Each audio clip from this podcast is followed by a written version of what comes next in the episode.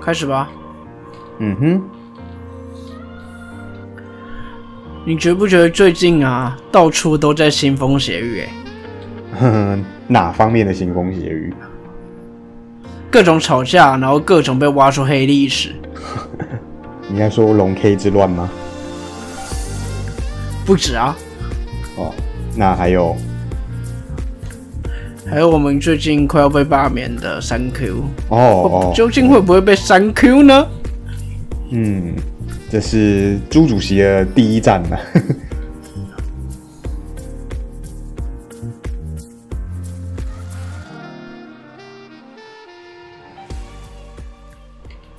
各位听众朋友们，大家好，欢迎收听中议题。你中意什么议题呢？我是主持人钟一群。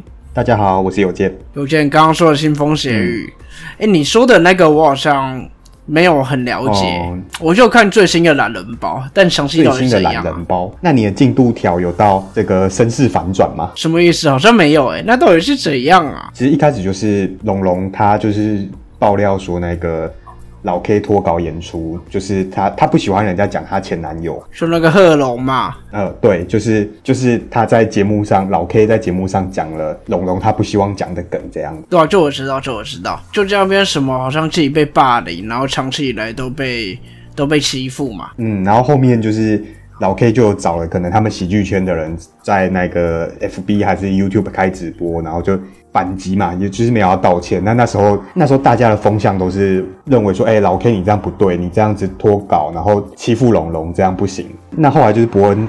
代表沙泰尔出来道歉嘛？那那时候风向其实也还没变，这样是到后来就是大家开始挖以前像龙龙有歧视，也不能说歧视啊，就是用客家男友当梗的一些 review 嘛，然后还反正就嘴拢拢双标仔啊，对啊，对啊，对啊，对啊，对啊，然后被挖出拢拢跟鸡排妹是同一个经纪人嘛，嗯，就同个经纪公司就整个又变成好像女权自助餐一样。啊、对，然后就是后面也有对很久以前的影片，就是他自己讲说，哦，那个玩笑是没有底线的啊，什么之类的。那最后出爆出这个之后，哇，那整个风向就整个倒过来，就是 好精彩哦！这个算是什么娱乐圈吗？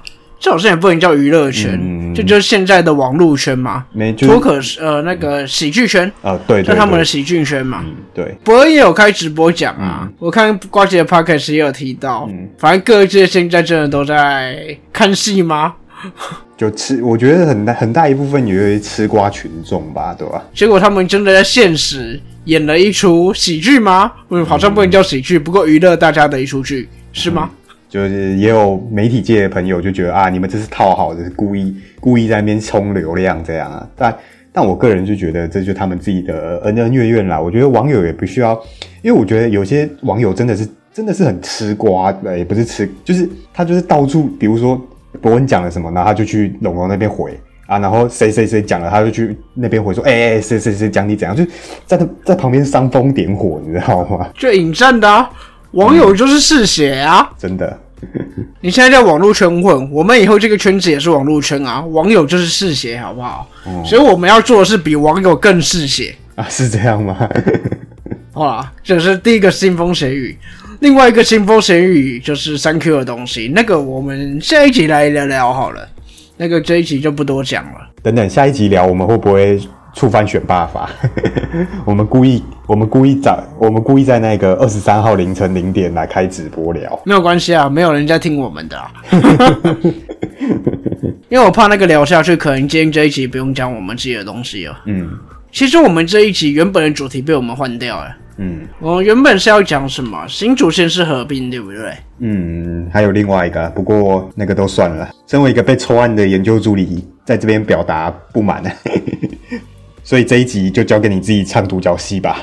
好，你要休息了是不是？那我们这集就到这边吧，七分钟准时下班，耶、没有，你要自己一个人负责把它讲完。您想太多了。反正我们上一集本来要讲的新主线跟 CPDPP，嗯其实呃后面好像热度有点掉下来了。但其实我们也不是因为热度掉下来了，我们主要是因为九月底其实有另外一件算是大事吗？也是有可能影响到台湾未来政界的事情啦。你觉得最大在野党党主席选举不是大事吗？虽然好像没什么人 care 啦，真的是没什么人客人，每个人上去应该都一样一样烂。哎、不是，嗯， 那是你说的，反正两个礼拜前嘛，国民党党主席的结果出来了，嗯，所以我们就想说，要不要趁这个机会，我们来聊一下，可能国民党啊，或者是明年就有一个选战，嗯会有什么样的变化？嗯哼，这算是我们做的一个特殊主题。这一期我们不讲政策分析，嗯，我们来讲讲各个党派之间的攻防。应该说我们来分析一下，在这个朱主席新上任之后，国内各个政党未来可能的一个就是政策论述的一个方向。对，差不多。但其实也要请听众朋友们稍微见谅一下，因为其实我们的专场是在政策分析，然后现在我们等于说是要预测可能各个派系啊、各个党派未来的走向，对我们来讲是一个很有趣的新的挑战。嗯我觉得还蛮不错的，因为我们的不管是以后讲政策分析还是讲政治，这个东西都是我们是要去碰的。现在我们可能讲一些政治人物，国民党、民进党，那以后如果再厉害一点，我们讲到国际政治，台湾、日本、中国、美国之间可能会做什么样的攻防，那我觉得这都是一个很有趣，可以值得我们去做的主题。对，没错，尤其其实不止国民党党主席啊，那日本的新首相岸田文雄也在上礼拜当选了嘛。那那所以其实对日关系，其实各国内各政党也都有他们自己的论述这样子。诶，那德国呢？德国不是也在选吗？嗯，德国也变天，但是相对起来可能比较远啊，所以国内的新闻媒体也没什么在追欸、但我说真的，德国有可能会变成未来世界仅次于美国，或者是甚至赶上美国的强国。嗯，所以其实大家还是要注意一下德国的动向。嗯哼，好，那我们回来，那我们这一集就算是个特别活动，我们就来聊聊国民党党主席这个结果以后的一些影响。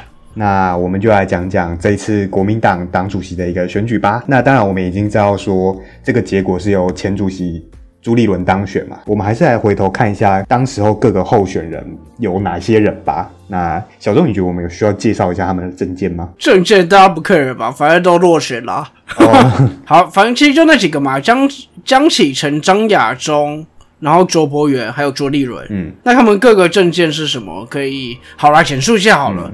那江启臣当然是当然是当时的现任党主席嘛，那那他要拼连任，那他的主张就是说，哎，我们要走对路，做对事，选对人。反正就是干话，而不是。其实我觉得江启臣在上一次当选国民党主席也是个意外吧，算是意外嘛，因为当时国民党内没人才了，反而然后朱立伦刚出事嘛，就刚选输嘛，所以他好像就是因为没有一些大咖人才出来，所以他就出来了。呃，就是反正就是去年的一个总统大选，那国民党大败，大败之后也没有一个党内的大咖敢出来扛这个责任，那最后就哎、咚咚咚莫名其妙就跑到江启臣身上了。对，对啊，当初江启臣一当选党主席，大家其实还在想这个人是谁。 也不是说是谁啦，就是可能大家也没有特别注意到他这样，连连对岸的习大大都忘记给他一个祝当选党主席的祝福这样。 这是朱立伦当选了，习大大可是第一时间就致电了呢。看来还有人比朱立伦更边缘呢。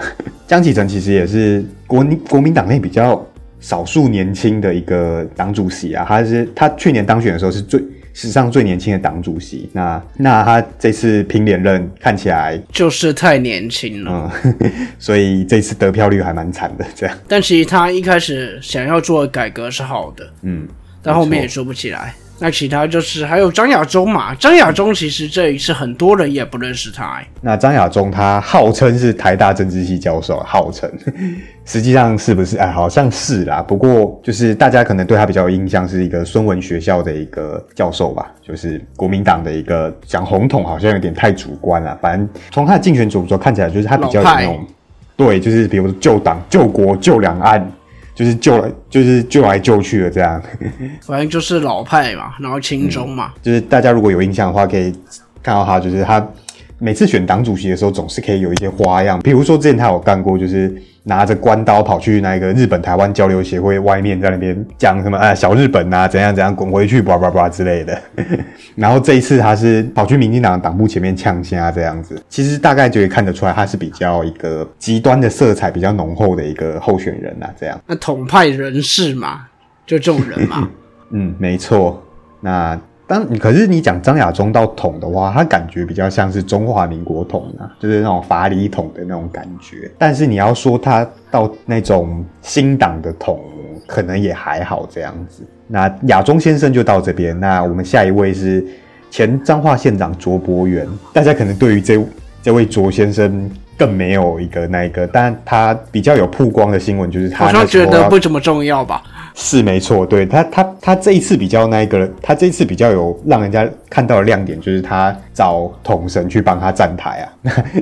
不过看起来效果好像是有限，这样这样哎、这样还不错哎、这样感觉他想要弄一下国民党的年轻人。他其实他的政见里面有说要栽培年轻人，然后不要强制缴党费，让国民党看起来比较像一个正常的政党这样子，然后要把黄复兴党部从主发会里面独立出来。那另外一个比较有争议的是，他说要邀请习近平、习大大访台这样。我还蛮同意国民党，他们现在需要慎重的栽培他们年轻一代，因为现在国民党这很明显就是一个断层。你说年轻一代，你能讲出来是谁？大概就蒋万安吧。嗯，那所以国民党吃不到年轻选票啊。那卓伯源这样做非常不意外，他不会得到选票的。嗯，对啊，所以他是这次参选的四个候选人之中得票最少的这样。最后就是朱立伦吧，朱立伦应该不用多讲了吧？嗯，现大在家应他该对他都很熟啦。是啊是啊是啊，他就是反正最有经验、最老、最大咖的一个人嘛。嗯，然后说要选有能力的啊、对啊，不能不能太弱啊，要基于国民党党纲推动两岸交流，然后恢复驻美代表处啊，他是最强候选人呐、啊，蓝军要有他们自己的大智库啊，这样恢复驻美代表处，嗯，那其实他对美关系好像没有这么的紧绷啊，就是他是要恢复国民党的驻美代表处啦，对，不太意外。这四个人摆出来，朱立伦会当选，真的好像很、非常合理啊。听众朋友们，如果想要更了解这四位候选人的表现的话，可以其实可以上网回去看他们的那个党主席辩论。但是邮件这边可以帮大家整理，那个辩论不用看，因为它只有两个重点。第一个就是九二加满，九二加满，九二加满，哦没有九二共识。那第二点就是打倒万恶民进党，打倒万恶民进党，打倒万恶民进党，就这样没了。 所以你们也不用花那一个小时去看了。啊，几零年代还在谈九二的共识，这国民党走不出来就是因为这样啊。但是你如果有这种主张的话，你应该也是没办法进入国民党了。反正这四位结果大家都知道嘛，就朱立伦当选了，但得票率好像听说是最低吧。是没错，但不过因为这次有四位候选人，所以分掉的票也比较多啦。那你如果三选一或二选一的话，四十五趴你说很低，就可能有点低这样子。当然，我觉得各自的解读不一样啊。那在最后的选举方面，那张亚中先生他赢得了金新竹县跟金门县，然后他在台北市只输朱立伦一点点。那江启臣前主席他就是赢得了台中市，那毕竟那是他的家乡州嘛，他是台中市的一个立委这样子，以及海外党部侨民这样。那其他部分就是由我们的朱朱伦他全部赢下来这样子。嗯，那你看这个他们赢的地方，张亚中就金门嘛，就嗯比还有新竹较、真的是比较可能比较统一点的地方。那江启臣他赢得了侨民的选票，嗯，所以真的是海外的坑年轻人可能会比较喜欢江启臣。嗯，对，从这边是可以看出一点端倪的啊。嗯，那我们这期其实就来回顾一下国民党主席的选举啊，跟各位稍微谈一下那四位候选人的一些政见、跟选举结果，其实大家都知道了。那我们重点还是放在我们的下一集。那下一集我们就来聊聊朱立伦当选以后，台湾政治会怎么样的变天，各党派会怎么样的行动吧。嗯，那在这之前，也可以请听众朋友们跟我们分享一下，你觉得台湾政治会怎么样改变？民进党会有什么样的反应？朱立伦下一关会面对什么？甚至是柯文哲他会做什么？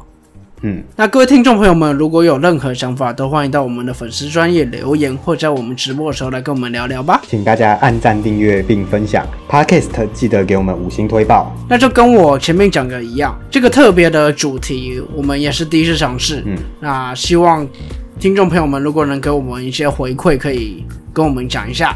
嗯，或者是跟我们分享一下你们自己的想法。嗯，我是希望这种主题以后可以常有啦，嗯毕竟这种分析人、预测人的动作蛮好玩的。但我们会不会以后就真的变关键时刻？那我们可能要学一下刘宝杰怎么主持的。嗯，那个江主席为什么会输这么多？他哪里做的不好啊？那为什么深蓝选区张亚中得票都这么高？那、朱立文到底为什么跟张亚中关系搞成这样呢？那、张晓忠先生的民调遥遥领先，真的是民进党去反串的吗？海水退了，谁的裤子还在呢？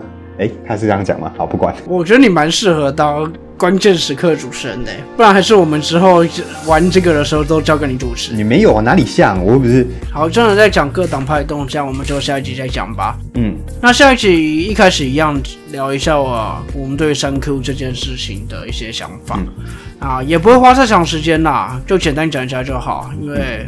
我觉得三 Q 这件事情，毕竟我们都不是那个选区了嘛，所以它该不该被罢免，好像不是我们应该去评断的，那个是他们那一区选民的一个权利。嗯我只是想简单来讲一下最近可能国民党一些操作吧。嗯，好，不管讲这都留在我们下一集讲。那这集就先到这边，这里是综艺体，我是钟义群，我是有健，我们下次见。拜拜。